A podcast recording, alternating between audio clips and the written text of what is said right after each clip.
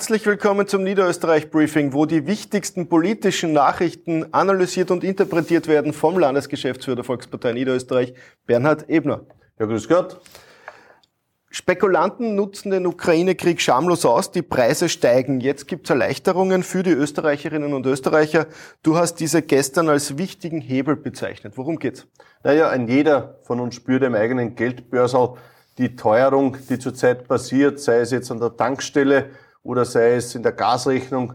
Es gibt viele Bereiche, die jetzt das Leben einfach teurer machen und daher war es richtig und gut, dass die Bundesregierung am Wochenende hier klare Maßnahmen gesetzt hat. Es war ja quasi schon das zweite Paket. Das erste Paket war ja schon im äh, Jänner. Das zweite Paket, was jetzt aufgesetzt wurde, in Summe vier Milliarden, die zur Entlastung auch beitragen sollen. Zur Entlastung auf der einen Seite natürlich der Pendlerinnen und Pendler, auf der anderen Seite auch der Wirtschaft und auch in der Landwirtschaft. Jeder Bereich hat in gewissen Bereichen Entlastungen auch erlebt, wie zum Beispiel Elektrizitätsabgabe und Erdgasabgabe, die gesenkt wird auf ein EU-Mindestniveau, wo es jetzt auch darum geht, auch die Konzerne einmal zu betrachten und zu schauen, ist alles rechtens, was da abgegangen ist, was die hohen Preissteigerungen auch betrifft. Gestern im Zentrum wurde darüber ja sehr, sehr heftig auch diskutiert. Es geht um äh, Pendlerpauschalen, Pendlerbeihilfen, die erhöht werden um 50 Prozent. Es geht darum, dass zusätzliche Maßnahmen gesetzt werden für KMUs, für Klein- und Mittelunternehmen. Also es ist schon sehr, sehr breit, dieses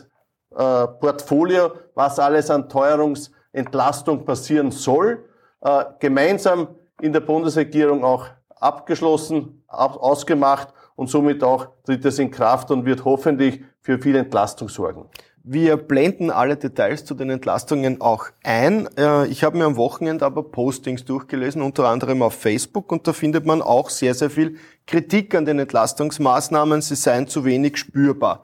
Was sagst du den Kritikern? Ja, wir sehen natürlich auf der einen Seite, den einen ist es zu wenig, den anderen ist es zu viel. Ich glaube, dass es ein sehr ausgewogenes Paket ist. Es ist ja nur ein weiterer Schritt gewesen und es folgen ja noch weitere. Ich denke da zum Beispiel an die ökosoziale Steuerreform, die mit 1. Juli in Kraft treten wird, die ja 18 Milliarden Entlastung bringt. Also auch da wird der nächste Schritt auch kommen. Das heißt, ein Schritt nach dem anderen dient zur Entlastung der Bürgerinnen und Bürger.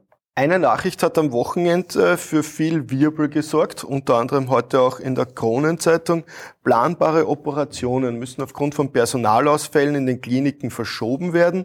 Zwei Kliniken in Baden und Mödling sind im Notbetrieb. Angespannt sei auch die Situation in Wiener Neustadt. Warum eigentlich? Ja, natürlich. Das ist eine Folge der Pandemie. Wir haben aktuell zwischen 50 und 60.000 Neuinfektionen pro Tag und heißt natürlich auch, dass diese dann am Arbeitsmarkt fehlen. Das trifft die Wirtschaft und natürlich auch in die Gesundheitsversorgung, wo diejenigen dann natürlich auch fehlen. Natürlich wissen wir auch, dass gerade in Krankenhäusern es notwendig ist, den Akutbedarf aufrechtzuerhalten und das wird auch eingehalten. Daher werden jetzt planbare Operationen auch verschoben, damit der Akutbetrieb aufrechterhalten werden kann.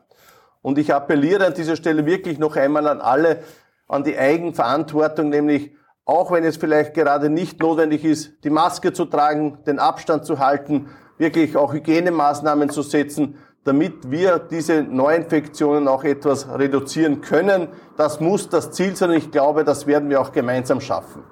Am Freitag haben Landeshauptfrau Johanna Mikl-Leitner und ihr Amtskollege der Wiener Bürgermeister Michael Ludwig gemeinsam mit den Verkehrsreferenten ein Maßnahmenpaket für die Pendlerinnen und Pendler präsentiert. Äh, worum geht es in dem Paket? Also ich glaube, dass gerade in diesem Bereich, was das Wiener Umland betrifft und den öffentlichen Verkehr betrifft, sind in den letzten Wochen und Monaten sehr, sehr viele Maßnahmen gesetzt worden. Sehr, sehr viele Maßnahmen, die die Pendler entlasten sollen. Ich denke da an das Regionsticket, an das Metropolregionsticket, an, Aus, an den Ausbau der Franz-Josefs-Bahn und vieles, vieles mehr. Und ja, am Wochenende wurde ein weiterer großer Schritt vorgestellt, nämlich erstens einmal die Verlängerung der Schnellbahn nach Niederösterreich, nach Schwächert. Und der zweiten Stelle und auch wichtig eine Taktverdichtung im Wiener Umland, was den öffentlichen Verkehr betrifft. Und das dritte, gerade jetzt durch das Einführen des Parkpickels in Wien ein Ausbau der Park-and-Ride-Anlagen im Wiener Umland, wo auch jetzt Wien mitzahlen wird. Also viele Maßnahmen, die gesetzt werden, dass gerade in dieser sehr stark betroffenen Ostregion rund um Wien, äh, dass hier der öffentliche Verkehr attraktiver wird, schneller wird und besser wird. Das sind unsere Forderungen, die drei Bs. besser, bequemer und billiger und einige davon werden jetzt wieder etwas umgesetzt.